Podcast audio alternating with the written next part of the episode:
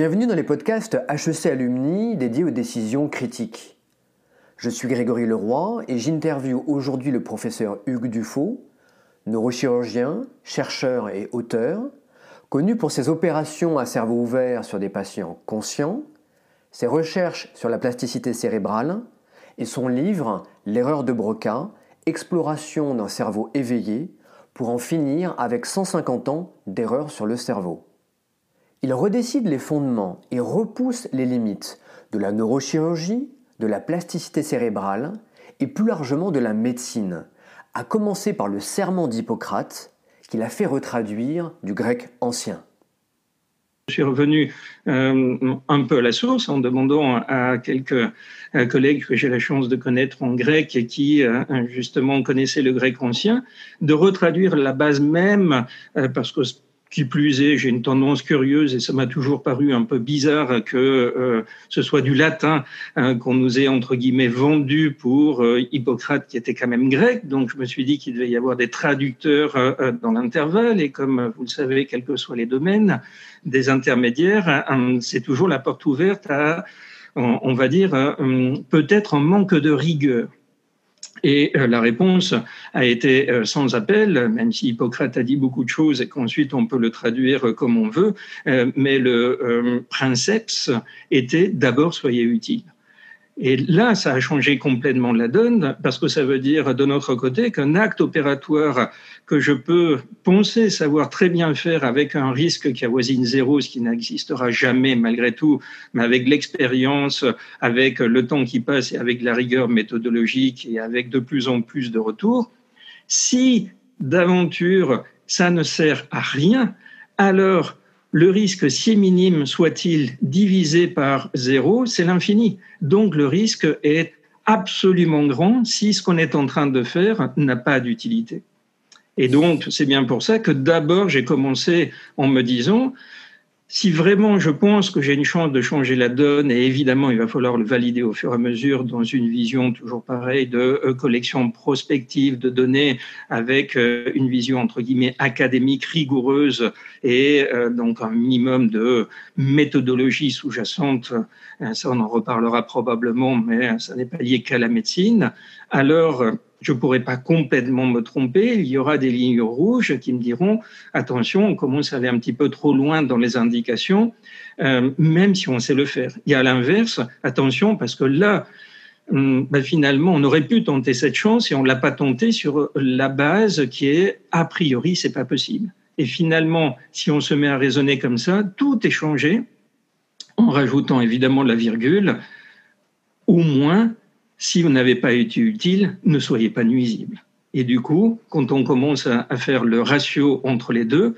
ça a amené dans le domaine euh, que moi j'ai pris à bras le corps à créer une nouvelle terminologie qui était la balance onco-fonctionnelle, c'est-à-dire euh, enlever des tumeurs cérébrales euh, a priori considérées comme étant inenlevables pour changer radicalement l'espérance de vie des patients, donc l'aspect oncologique versus fonctionnel, préserver leur qualité de vie ou en tout cas trouver la balance optimale par rapport à des stratégies qui ont évidemment imminemment évolué en l'espace d'une vingtaine d'années. Mais très clairement, cette terminologie qui vient de ce dont on vient de parler, la balance oncofonctionnelle,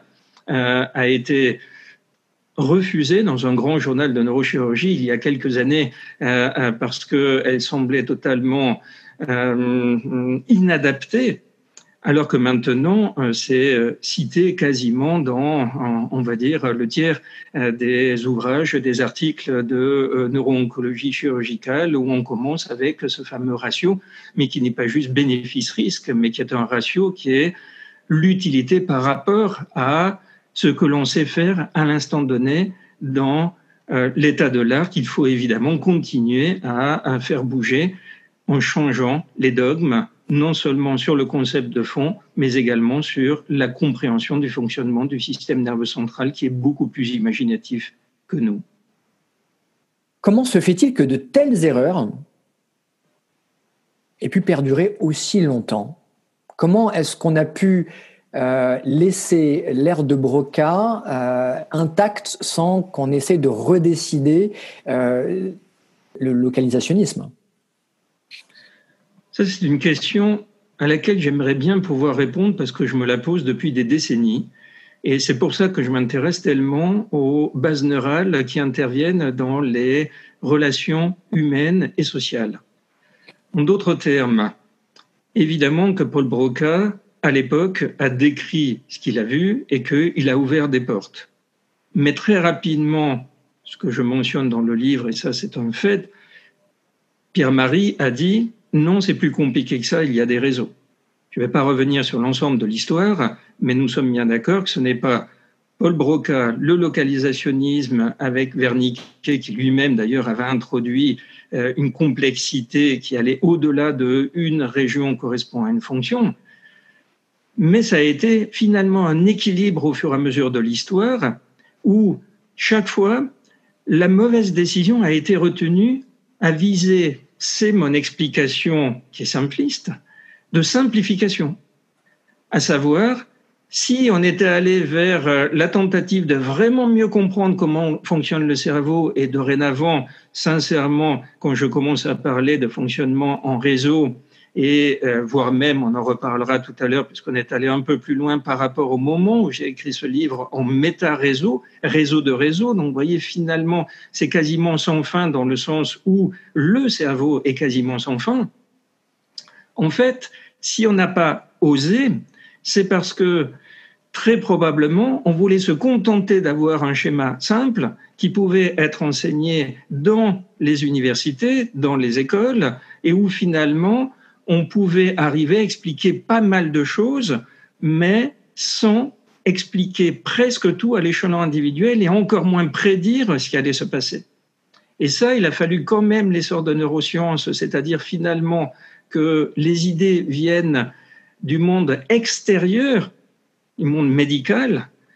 pour commencer à nous dire euh, attendez, les connexions ont déjà été décrites par Desjardins ou Klingler euh, il y a 100 ans et 50 ans respectivement. Euh, attendez, finalement, on se doute bien que ça fonctionne en réseau puisque c'est l'ère là maintenant de la communication et euh, qu'il n'y a pas juste une zone qui correspond à une fonction parce que quand on reprend la littérature globale, il y a quand même beaucoup de gens qui ont dit avant, c'est étonnant, il y a des lésions mal placées selon un dogme localisationniste et pourtant les patients ont récupéré l'imagerie fonctionnelle a commencé à dire, euh, bah, quand on est en train de faire une tâche, et même s'il y a une limitation parce que ce sont des statistiques, il n'y a pas une région qui s'active, mais des réseaux avec plusieurs euh, hum, hubs qui participent, hum, répartis d'ailleurs bien souvent dans les deux hémisphères, même s'il peut y avoir une balance avec la notion de prépondérance par rapport à la tâche. Donc, si on met tout bout à bout, ils nous ont dit finalement, on est en train d'être juste un petit peu plus logique et euh, dire en fait c'est plus compliqué. Et à partir de là, mon problème a été que j'ai euh, fait depuis le début, peu ou prou, partie des deux mondes. En tout cas, j'ai largement été connecté au monde des neurosciences tout en étant à la base médecin et neurochirurgien. Et c'est bien pour ça qu'à l'heure actuelle, je continue à, certes, m'occuper du département de neurochirurgie, mais à diriger un laboratoire INSERM. Donc cette interaction au sein de mon propre cerveau a été, là aussi, si je puis dire, sans fin. Et il est très étonnant de voir que, à la limite, si je reprends les mêmes diapositives dans un congrès de neurosciences, ce serait presque Bon, bah, tout ça, on le sait déjà. Euh, heureusement que vous nous avez parlé euh, de l'interaction entre les réseaux et du concept de méta-réseau, parce que là, vous apportez quelque chose d'un peu plus original, mais finalement, le reste, euh, je pense qu'on est déjà tous d'accord. Je reprends les mêmes diapositives et le lendemain, par webinaire à l'heure actuelle, ou en prenant l'avion et en, en traversant quelques océans que ce soit, je suis dans un congrès de neurologie ou de neurochirurgie, puisque je suis également invité dans d'autres domaines que la neurochirurgie des tumeurs cérébrales pures et dures. Et là, d'un seul coup, c'est mais comment vous pouvez vous permettre de remettre en question 150 ans d'histoire alors que tout le monde sait très bien qu'il y a quand même des régions, s'il y a une lésion, alors jamais le patient ne récupérera. Et là, j'essaie juste d'expliquer que à ce stade, je voudrais me contenter d'être le messager, la synapse qui connecte deux mondes, puisqu'il paraît qu'on vit dans un monde où, le translationnel prédomine. Et en fait, je rentre chez moi, je suis devenu schizophrène, puisque les mêmes diapositives dans la même période, à quelques heures euh, d'intervalle, vont être jugées presque obsolètes dans un cas et hérétiques dans l'autre. Donc, je n'arrive pas à répondre à votre question et c'est pour ça que je me suis particulièrement intéressé aux bases neurales qui conditionnent les relations euh, entre êtres humains, mais ça n'est qu'un début.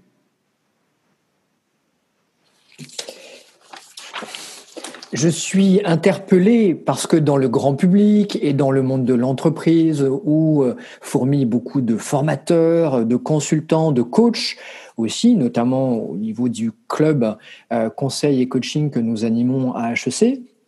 La neuroplasticité est quelque chose, on va dire, d'acquise. Il y a quelques années, j'avais écrit euh, un, papier qui parlait de neuroplasticité, comment euh, les Bakirita avaient évoqué que la neuroplasticité à l'âge adulte était une possibilité et s'était fait retoquer. Là, ce que j'entends, c'est que le grand public pense quelque chose alors que les plus grands neurochirurgiens de très grandes universités continuent d'enseigner le localisationnisme. C'est ce que je comprends? C'est le poids de l'histoire. Et hum, c'est quand même une tendance que j'appellerais relativement euh, traditionnaliste de la médecine, qui fait que de temps en temps, on peut manquer de recul par rapport aux observations que l'on pourrait faire tous les jours, encore une fois, de très nombreux neurologues, neurochirurgiens, neuropsychologues les ont faites dans les décennies euh, précédentes et nous ont pas attendu pour dire c'est étonnant, ce patient n'aurait jamais dû récupérer selon le dogme localisationniste et euh, la description première de Broca, et finalement, ils ont récupéré, en rappelant bien que Broca n'avait, in fine, décrit que deux patients au tout début, et qu'on a créé toute une, philosophie, il faut bien commencer par quelque chose, mais qui n'a rien à voir avec les statistiques dont on nous rebat les oreilles aujourd'hui dans l'autre sens, où si on n'a pas démontré sur plus de euh, 1000, 10 000 patients, alors ça n'a aucune valeur et qu'en même temps, on se base pour démontrer quelque chose de nouveau sur un dogme ancien qui, lui, repose sur deux patients. Ce sont des choses qui très régulièrement se passe aujourd'hui pour vous montrer finalement les illogismes dont on n'a pas forcément conscience puisqu'on a été préconditionné. Alors, ce que je voudrais de plus en plus dire aux plus jeunes, et notamment donc dans nos domaines de neurosciences cliniques appliquées, c'est pas d'a priori. Évidemment, apprenez ce qu'on vous enseigne, mais remettez en question dès le début, soyez critique, et quand vous voyez un patient, qui finalement récupère, tant mieux, contre toute attente. Demandez-vous pourquoi, parce qu'il y a quand même des limites à la neuroplasticité et de nos jours, ça risque d'être l'inverse, le mouvement brownien de molécules, de bah, finalement on peut tout enlever ou on peut avoir toute lésion dans le cerveau et il va récupérer, alors qu'il y a quand même des, des grandes autoroutes qu'il vaut mieux éviter de léser, sinon il n'y aura pas de récupération du moins parfaite à la clé. Et donc, à nouveau, on n'est pas raisonnable parce qu'on aurait envie de dire tout devient possible sans limitation aucune, alors que pendant très longtemps, rien n'a jamais été possible dès qu'il s'agissait d'enlever, par exemple, dans mon domaine, une tumeur au niveau de la région de Broca, ce que j'ai fait chez une centaine de patients et pas mal de collègues que j'ai formés euh, l'ont reproduit et montre que c'est bien non pas euh, une philosophie unique d'une personne, mais reproductibles dans des pays différents, avec des cultures différentes, qui donnent de la validité au fait que adaptons-nous à chaque cerveau parce que nous sommes différents. Et c'est ça qui est difficile, c'est de ne pas vouloir faire rentrer dans l'explication première de l'incongruité relative que l'on a face à soi par rapport à ce qu'on a appris, le dogme, parce que nous avons été formatés, d'abord d'inhiber son cerveau parce que finalement, quand on va à l'université, on est déjà grand et on a déjà des convictions et il suffit de peu de choses pour les garder ad vitam aeternam. Apprendre à désapprendre, ce que beaucoup de gens disent, mais très peu le font parce que c'est difficile dans la vie de tous les jours, pour d'un seul coup dire je viens vraiment d'apprendre quelque chose de nouveau aujourd'hui parce que le cerveau face à moi me l'a enseigné et je commence à comprendre pourquoi ce patient a pu récupérer alors qu'il y a peu de temps quand même, j'ai vu un patient avec un accident vasculaire cérébral qui, lui, n'avait pas récupéré, mais parce qu'il y avait une lésion qui endommageait plusieurs autoroutes. Et on en revient à la connectivité, ce que disait finalement, et c'est ça qui est extraordinaire quand on relit directement dans le texte le pamphlet de euh, Pierre-Marie, en 1907, c'est une histoire de quadrilatère, donc où il y avait de la surface du cortex, mais également de la connectivité profonde. Et donc, pour répondre complètement à cette question intégrée à la première, je ne sais pas pourquoi on n'a pas voulu retenir le principe de Pierre-Marie comme euh, il y avait déjà eu Lichtheim qui, à l'époque de Broca, avait dit c'est un peu plus compliqué, il y a des connexions, comme l'a dit Gershwin en 1970, comme l'avait dit un psychiatre euh, euh, australien dans les années 1900 à 1910, où il avait déjà créé le concept qui a été secondairement remis à la mode, si je puis dire, d'odotopie, à savoir non seulement topos, localisation, on en revient au grec, mais odos, chemin. Et entre les deux, évidemment, s'il n'y a pas de lien, ça ne peut pas fonctionner. Donc finalement, tout avait été dit. Et si à un moment donné, on accepte juste d'enlever les œillères, et évidemment pas pour créer des paradigmes contre ce qui a été dit ou de façon totalement déconnectée de la réalité, mais qui se veulent, eux, modulables au fur et à mesure de notre activité quotidienne, qui nous disent, hum, à l'inverse, attention, là, cette région aurait été censée ne pas être cruciale pour la fonction, et pour autant, on a eu un problème. Donc, c'est dans l'autre sens aussi, et quand on commence à mettre tout ensemble, je ne dis pas que la lumière d'un seul coup devient évidente, mais on se dit, on était en train de faire fausse route, et si on se remet dans la bonne direction, basée non pas uniquement sur ce qu'on a pris, mais l'observation, parce que le cerveau nous dicte ce qu'on doit penser, si tant est qu'on ne soit pas complètement inféodé par les dogmes, et ce de façon quotidienne, alors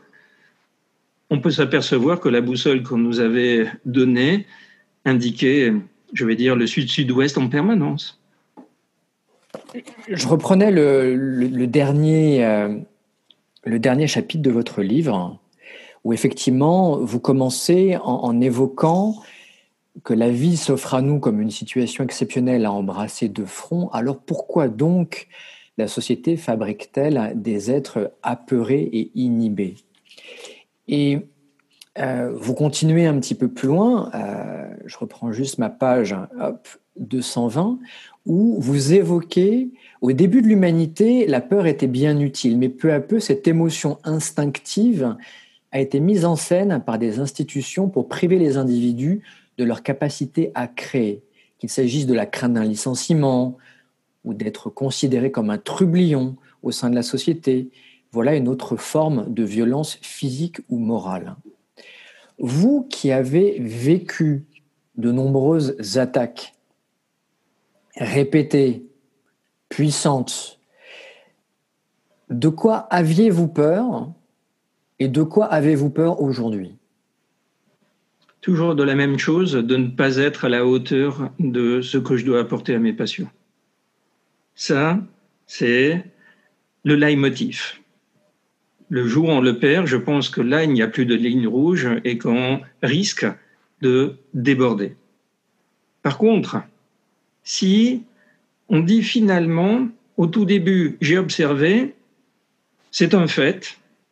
je suis très finalement, euh, je ne crois que ce que je vois, je crois beaucoup euh, à la vision cartésienne, et c'est peut-être une de mes limitations aussi, mais je crois donc en cette logique et rigueur méthodologique basée sur l'observation et l'effet, qui est quand même une des bases de la médecine, surtout quand on ne comprend pas, et c'est bien le cas quand on parle de système nerveux central. Si on dit, en vertu de la précédente réponse, je ne vais pas avoir la peur de laisser mon cerveau me donner des propositions alternatives par rapport à ce qui a été enseigné et par rapport à ce que je devrais appliquer quasiment uber alors peut-être que je finirai par avoir des idées nouvelles. Sans les mettre en pratique tout de suite, il faut d'abord les valider. Soudainement, vous apercevez que s'il n'y a pas cette peur de soi, sauf celle de ne pas être à la hauteur, qui est donc finalement reproduire toujours la même chose depuis le début, alors que si on guérissait tous les patients avec une tumeur cérébrale ou euh, si en neurologie il n'y avait aucune conséquence de tout acte thérapeutique sans séquelles aucune, ça se serait. Donc il faut continuer à faire progresser les choses et la façon première, en ce qui me concerne, a été demander à mon cerveau de me donner des alternatives avec l'idée de ose faire des synapses différentes, de réunir des mondes différents. Je parlais tout à l'heure des neurosciences qui, du coup, m'ont dit ben, peut-être que ça fonctionne quand même de façon un peu plus complexe, notamment en réseau. Et voyons si ça peut répondre aux questions de ce que je suis en train d'observer tous les jours, que ce soit en bien ou en mal. Et petit à petit, vous apercevez à partir de là que vous avez de nouvelles idées, qu'elles commencent à, quand même expliquer pas mal ce qui est en train de se passer avant et après notamment les interventions chirurgicales, et que surtout vous continuez à avoir le retour des patients, parce que j'ai cette chance avec plus de maintenant 20 euh, ans de recul. Donc, à un moment donné, si on a fait une grosse erreur quelque part de façon euh, perpétuelle, euh, si on n'est pas aveugle en termes de retour, et là il faut être objectif, honnête, en demandant à autrui également de valider les propres retours de patients, donc les réseaux dont on parlera probablement tout à l'heure, d'abord dans son cerveau, mais ensuite autour de soi, ne serait-ce que pour ne pas déborder, alors on est quand même certain, toujours pareil, d'aller dans la bonne direction. Et là, on peut commencer à dire, donc, à des patients que l'on voit plus tard parce qu'on a commencé à évoluer, je vous laisse aussi un choix. Et manifestement, si on revient au de motif, il n'est pas possible d'enlever une tumeur au sein de la région de Broca. Mais comme vous parlez bien, ça veut dire que votre cerveau a compensé parce que la tumeur, elle y est déjà. Donc, il y a une forme de plasticité. Sinon, vous seriez déjà aphasique et Évidemment que dans ces cas-là, les neurologues me reprocheraient de, puisqu'il y a une tumeur, c'est pour ça que le patient a compensé, mais ma, ma réponse va être, oui, mais du coup, ça montre qu'on a ce potentiel de réorganisation et donc ce n'est pas toute lésion à ce niveau-là générera des séquelles permanentes et irrémédiables. Donc, si on accepte la dynamique, alors, une fois que la réorganisation a déjà eu lieu, lorsqu'on fait le diagnostic d'un patient euh, devant une crise d'épilepsie qui est porteur d'une tumeur au cerveau dans la région de Broca, pour continuer à prendre cet exemple, pourquoi ne serait-il pas possible, jusqu'à preuve du contraire, d'enlever cette région qui est réorganiser à travers un réseau où toute la question sera évidemment de plus en plus comment comprendre à l'échelon individuel les modalités, les patterns de réorganisation avant que d'aller au bloc opératoire. Mais au début, ce qu'on a fait, c'était observer à nouveau, réveiller les patients au bloc opératoire, faire une carte fonctionnelle de leur cerveau chez eux à ce moment-là, porteurs d'une tumeur, et dire cette région anatomique, qui est bien la région de Broca, parce que peu importe on l'appelle la pars opercularis euh, du gyrus frontal inférieur du côté gauche dominant chez un patient droitier. Je ferme la parenthèse. Et là, qu'est-ce qui se passe quand vous êtes en train d'enlever la tumeur en temps réel alors que le patient devrait s'aggraver Il continue à parler. Et finalement, vous enlevez la tumeur et vous dites a posteriori, euh, le patient n'est pas aphasique. Donc, comment il a pu compenser cette région qui n'est pas de façon systématique, et c'est ça toute l'idée, la région du langage, en sachant que chez un autre patient, ça peut être un hub crucial du réseau que vous ne pourrez pas enlever, sinon vous allez induire un déficit. En d'autres termes, on revient à un cerveau individualisé qui n'a rien à voir avec un cerveau unique tel qu'on nous l'enseigne. Et à partir de là, le paradigme initial ne peut être que faux, puisque c'est un cerveau unique. Et une fois qu'on a compris ça, on a plus peur que de proposer de nouveaux modèles, d'abord en réseau qui rejoignent ceux des neurosciences, et pourquoi pas à l'heure actuelle, donc dans un Physiological Reviews, ça veut dire euh, finalement la Bible de la physiologie humaine, ce qu'on est censé enseigner dans les universités. On vient de publier un article sur le fonctionnement du système nerveux central qui dit qu'on n'en est sûrement plus au localisationnisme qui n'a jamais existé, qu'on n'en est plus à l'associationnisme, ça veut dire une zone connectée à une autre avec la flèche qui va dans un sens et qui fait que forcément l'information est véhiculée de A à B pour pouvoir être intégrée définitivement au niveau de B et vous donner le langage. qu'on n'en est même plus à la notion de réseau entre guillemets unique, à savoir maintenant on a bien compris que c'était A, B et C qui doivent être synchrones pour pouvoir créer une fonction à un instant T, mais telle que peut dire le langage, la syntaxe, la phonologie, la sémantique, la prosodie, ce que je suis en train de faire à l'heure actuelle. Donc j'utilise plusieurs réseaux pour pouvoir finalement arriver à un langage qui soit, j'ose l'espérer, adapté à la question que vous m'aviez posée au début. Mais là, je rajoute les fonctions exécutives. Ça veut dire que parce que ma réponse est longue, parce que c'est intégré, parce que c'est compliqué et que je ne vais pas revenir à une simplification abusive, sinon je serai à l'encontre de moi-même et de la réalité du cerveau, comme la réponse commence à devenir de plus en plus étoffée est, si on a oublié le début de ma réponse, et ça, ce sont des fonctions exécutives qui maintiennent en mémoire transitoire ce qu'on appelle la mémoire de travail pour pouvoir manipuler à la fin et avoir la vision globale de l'auditeur qui va dire Premièrement, j'ai compris ou pas. Deuxièmement, ça m'a intéressé ou pas. Troisièmement, je le mets en mémoire définitive ou pas. Ou quatrièmement, je vais l'utiliser pour pouvoir écrire la fin de ma thèse dans un domaine totalement différent et en faisant donc une synapse avec un autre réseau. Et du coup, on vient de parler de plusieurs sous-réseaux syntaxe, prosodie, phonologie dans le cadre du langage, deux fonctions exécutives de maintenir l'attention, la mémoire de travail et la flexibilité mentale, à savoir, vous venez de regarder juste à côté l'heure et en même temps, il ne faut pas que vous perdiez le fil, donc vous avez fait plusieurs choses en simultané, indépendantes et pourtant liées. Et troisièmement, pour en arriver ensuite donc à une prise de décision où il y aura inéluctablement de l'émotion et de la mémoire autobiographique de j'ai déjà pris une décision qui était quand même déraisonnable dans ma vie qui ressemblait peu ou prou à ce que je vais faire maintenant et mon organisme me dit hum, c'est pas forcément une très bonne idée parce qu'il peut y avoir une réaction neurovégétative que n'ont pas par exemple euh, certains joueurs invétérés. Donc vous voyez qu'en fait maintenant c'est une interaction infini entre plusieurs sous-réseaux qui donnent des réseaux qui eux-mêmes ont une interaction infinie et qu'on peut rendre infini à la condition d'être créatif, donc d'inhiber sa peur initiale tout en ayant quand même de j'ai vécu cette expérience et si je la reproduis, il n'y a pas tellement de raisons que ça se passe mieux la deuxième fois. C'est une sorte de récursivité qui fait que j'aime bien le comparer à un clavier de piano finalement, le nombre de touches est limité. Donc, on va me dire, ce que vous dites ne fonctionne pas du tout. Et pourtant, vous pouvez continuer à écrire des sonates, des concertos, ou simplement une improvisation à la j'arrête sans fin.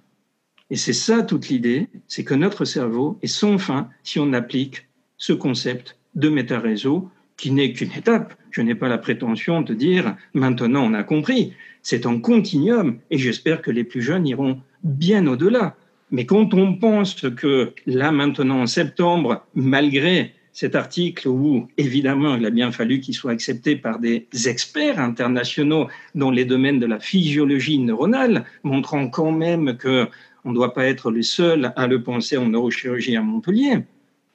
Ça veut dire aussi qu'il va être enseigné dans je ne sais quelle vaste majorité euh, euh, d'universités au monde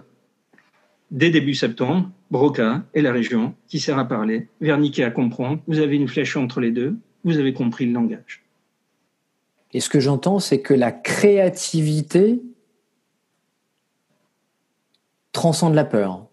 En tout cas, ça a été le cas et c'est le cas pour vous, d'après ce que, je comprends. Est-ce bien ça?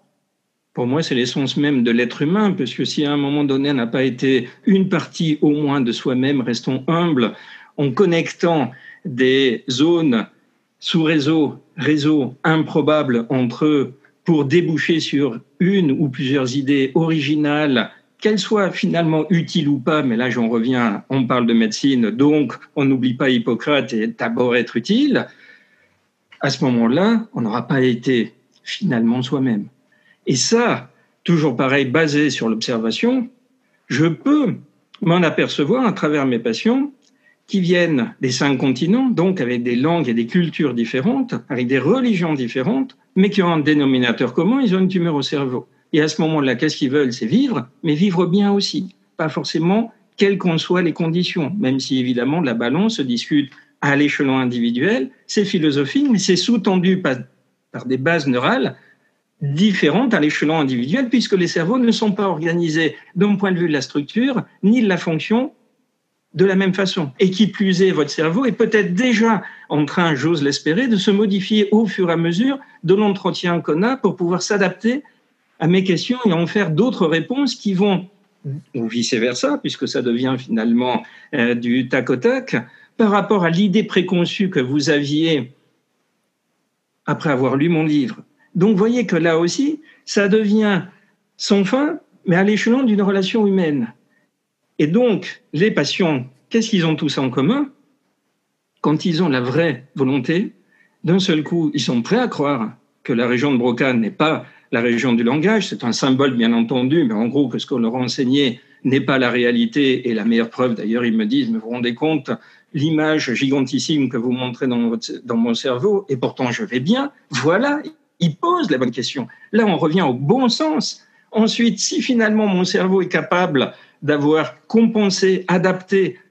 alors peut-être que vous pourriez quand même l'enlever. Voilà la deuxième bonne question. Troisièmement, mais vous savez, moi je suis peut-être un peu différent des autres. Ben oui, vous êtes un être humain, vous êtes unique et votre cerveau s'est adapté à une tumeur qui est elle-même unique. Donc, si vous vous adaptiez à votre propre cerveau, peut-être que comme ça, on limiterait les risques. Troisième bonne question, donc j'ai besoin de vous en chirurgie éveillée et euh, de votre motivation. Et là, d'un seul coup, qu'est-ce qu'ils disent? Bien entendu que je suis motivé puisque,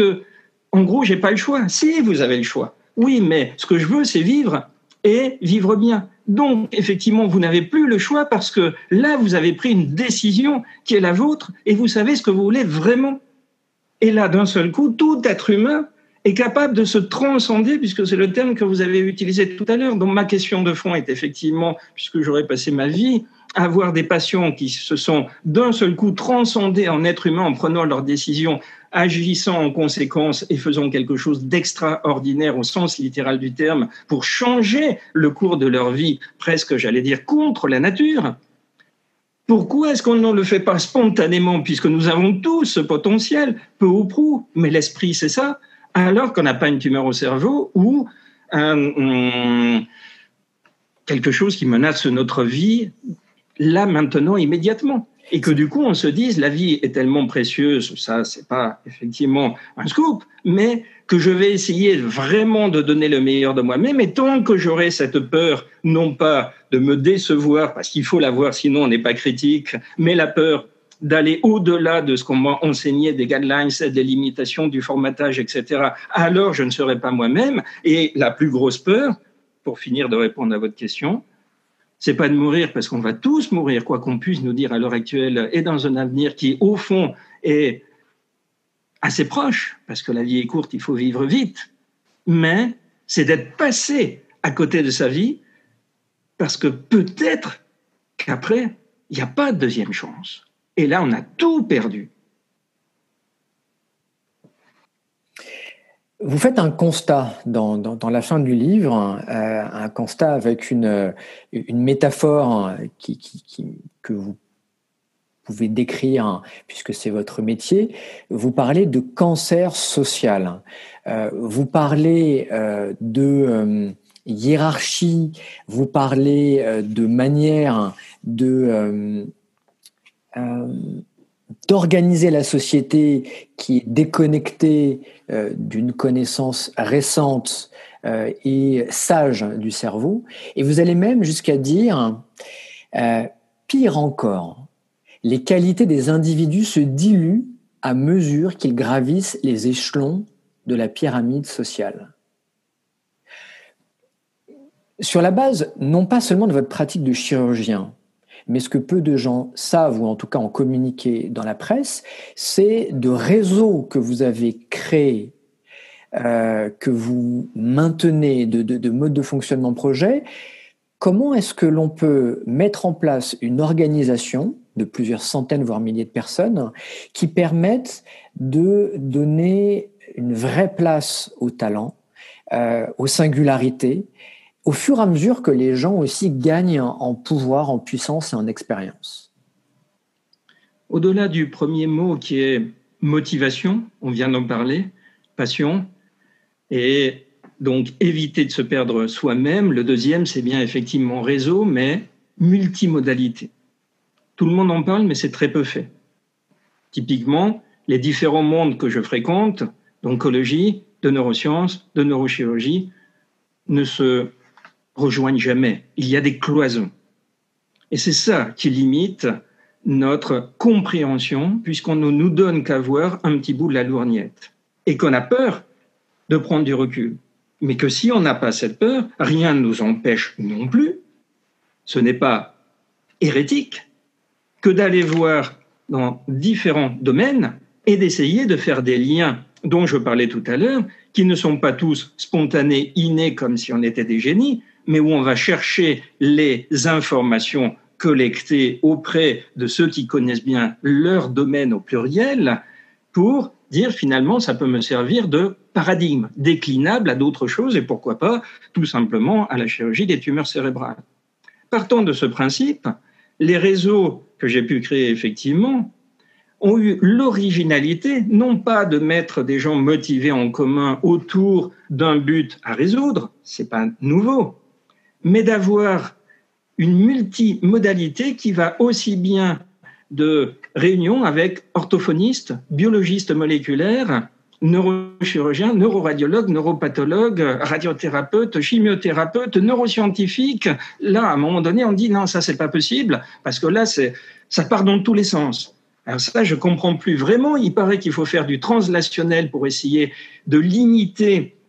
les manques dans l'équation que l'on va créer au début de façon à aller vers un modèle le plus stable possible. Et dès qu'on commence à dire j'essaie de limiter les paramètres que j'aurais oubliés dans l'équation, en sachant toujours pareil que je ne vais pas dire il faut les mettre tous parce qu'on est loin de les avoir compris, d'un seul coup, on va dire mais là c'est pas possible parce que ça fait trop de choses. Alors là, je comprends plus. Je ne comprends plus. Or, de cette multimodalité est né le fait que il y a toujours quelqu'un d'une manière ou d'une autre, à travers un nouveau congrès organisé, ça c'est physique, mais à, trouver, à travers un nouveau projet initié, un nouvel article, ça c'est également concret, à travers de nouveaux échanges euh, d'étudiants, ça c'est l'avenir, à travers euh, de simples discussions parfois qui, ça c'est la créativité, il y a toujours quelqu'un dans un domaine du réseau qui va dire, moi j'ai une idée. Et finalement, l'idée du cogniticien peut être entendue par euh, le biologiste ou l'idée du neurochirurgien peut être entendue par le neuroscientifique, ce qui est impossible dans le monde tel qu'on l'entretient sciemment à l'heure actuelle, où tout est cloisonné et où de toute façon, un neurochirurgien, jusqu'à preuve du contraire, il ne peut pas diriger une équipe INSERM puisque, sous-entendu, il n'a pas forcément le background, mais de toute façon, il n'aura pas le temps mais on n'a jamais dit qu'il fallait passer 10 heures par jour au bloc opératoire et vous pouvez sélectionner les interventions complexes de façon à avoir du temps pour continuer à collecter les données, sinon vous vous remontez à vous-même et avoir le temps de traiter ces données de façon multimodale par vous-même, sinon vous n'êtes plus créatif, mais aussi à travers les réseaux multimodaux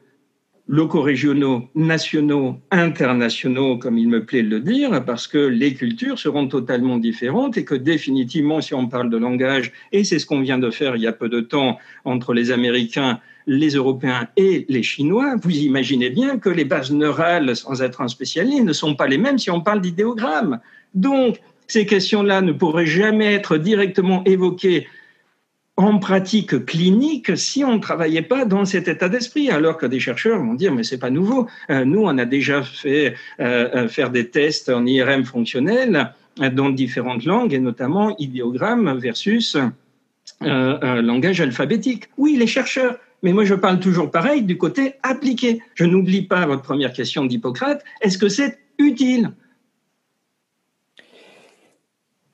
Vous, avez eu cet échange avec euh, cette étudiante Juliane qui, euh, qui, anime le dernier chapitre. Et, euh, à un moment, elle, vous dit, mais supprimez le système de la hiérarchie. Vous aussi, vous rêvez d'utopie. Et vous lui répondez effectivement jusqu'au jour où l'utopie devient réalité, comme pour les autres rêves, qu'il s'agit de voler dans les airs, de conquérir l'espace ou d'opérer le cerveau. Elle ne se démonte pas et elle vous répond, vous n'avez pas peur qu'on vous coupe la tête? Et vous répondez, on a déjà essayé, mais je suis toujours là. Si vous aviez su tout ce qu'on allait vous toutes les embûches que vous alliez euh, avoir à surmonter, dépasser, est-ce que vous le referiez?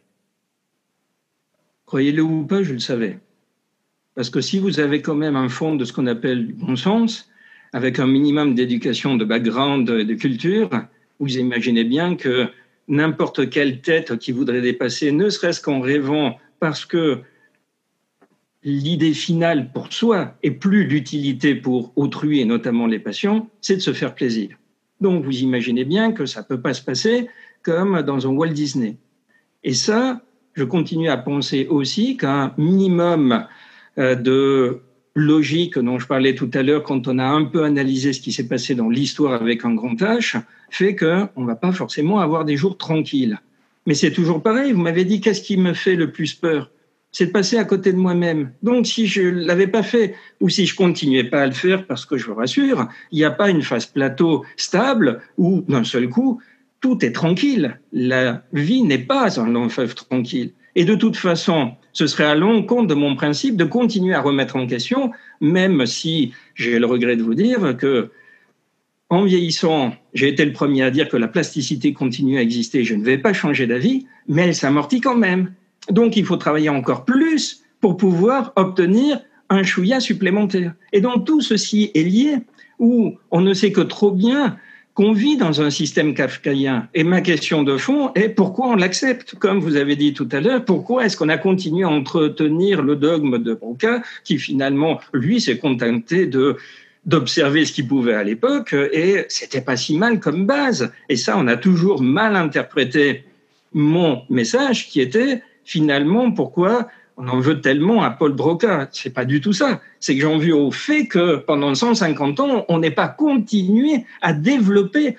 à moduler, à progresser, à faire en sorte que le modèle évolue. Et ça, on oublie qu'un modèle évolue en nous le vend comme étant la stabilité, comme étant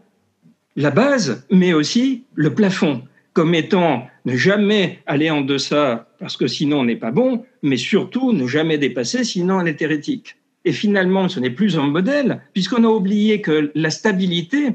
par définition, est instable. Le cerveau est en permanence en train de moduler les différents réseaux dont on vient de parler. Sinon, comment s'adapter à vos questions au fur et à mesure Puisque, que les auditeurs le croient ou pas, vous ne m'avez pas posé ces questions au préalable. Donc c'est ça l'adaptation en temps réel à l'échelon de quelques minutes, mais ça peut être aussi à l'échelon d'une vie où j'ai pas la prétention de dire qu'à 10 ans, je voyais à peu près comment allait fonctionner mon cerveau 40 ans plus tard, mais 10, 15 ans à l'avance d'anticipation dans ce qu'on veut faire et donc les, hum, modalités, on va dire, euh, et les embûches qu'il va falloir traverser pour pouvoir continuer à garder à peu près le cap, si on a dit que la boussole a, indiqué le sud-sud-ouest dans cet exemple et pas le nord et qu'on veut aller dans l'autre sens, alors on se doute que ça va être compliqué. Donc, ce n'est pas si c'était à refaire, est-ce que je le referai, c'est est-ce que je vais continuer à le faire? Au-delà de l'entreprise et du modèle de l'entreprise classique, Comment vous avez, euh, vous avez parlé du, côté transdisciplinaire, multimodal, euh, comment vous avez, comment vous continuez d'animer des projets avec plusieurs centaines de personnes pour que ça marche d'une manière différente? Et quels sont les conseils que vous pouvez donner à des, euh, des patrons de PME, d'ETI, voire même de grands groupes pour qu'ils réorganisent leur entreprise sur la base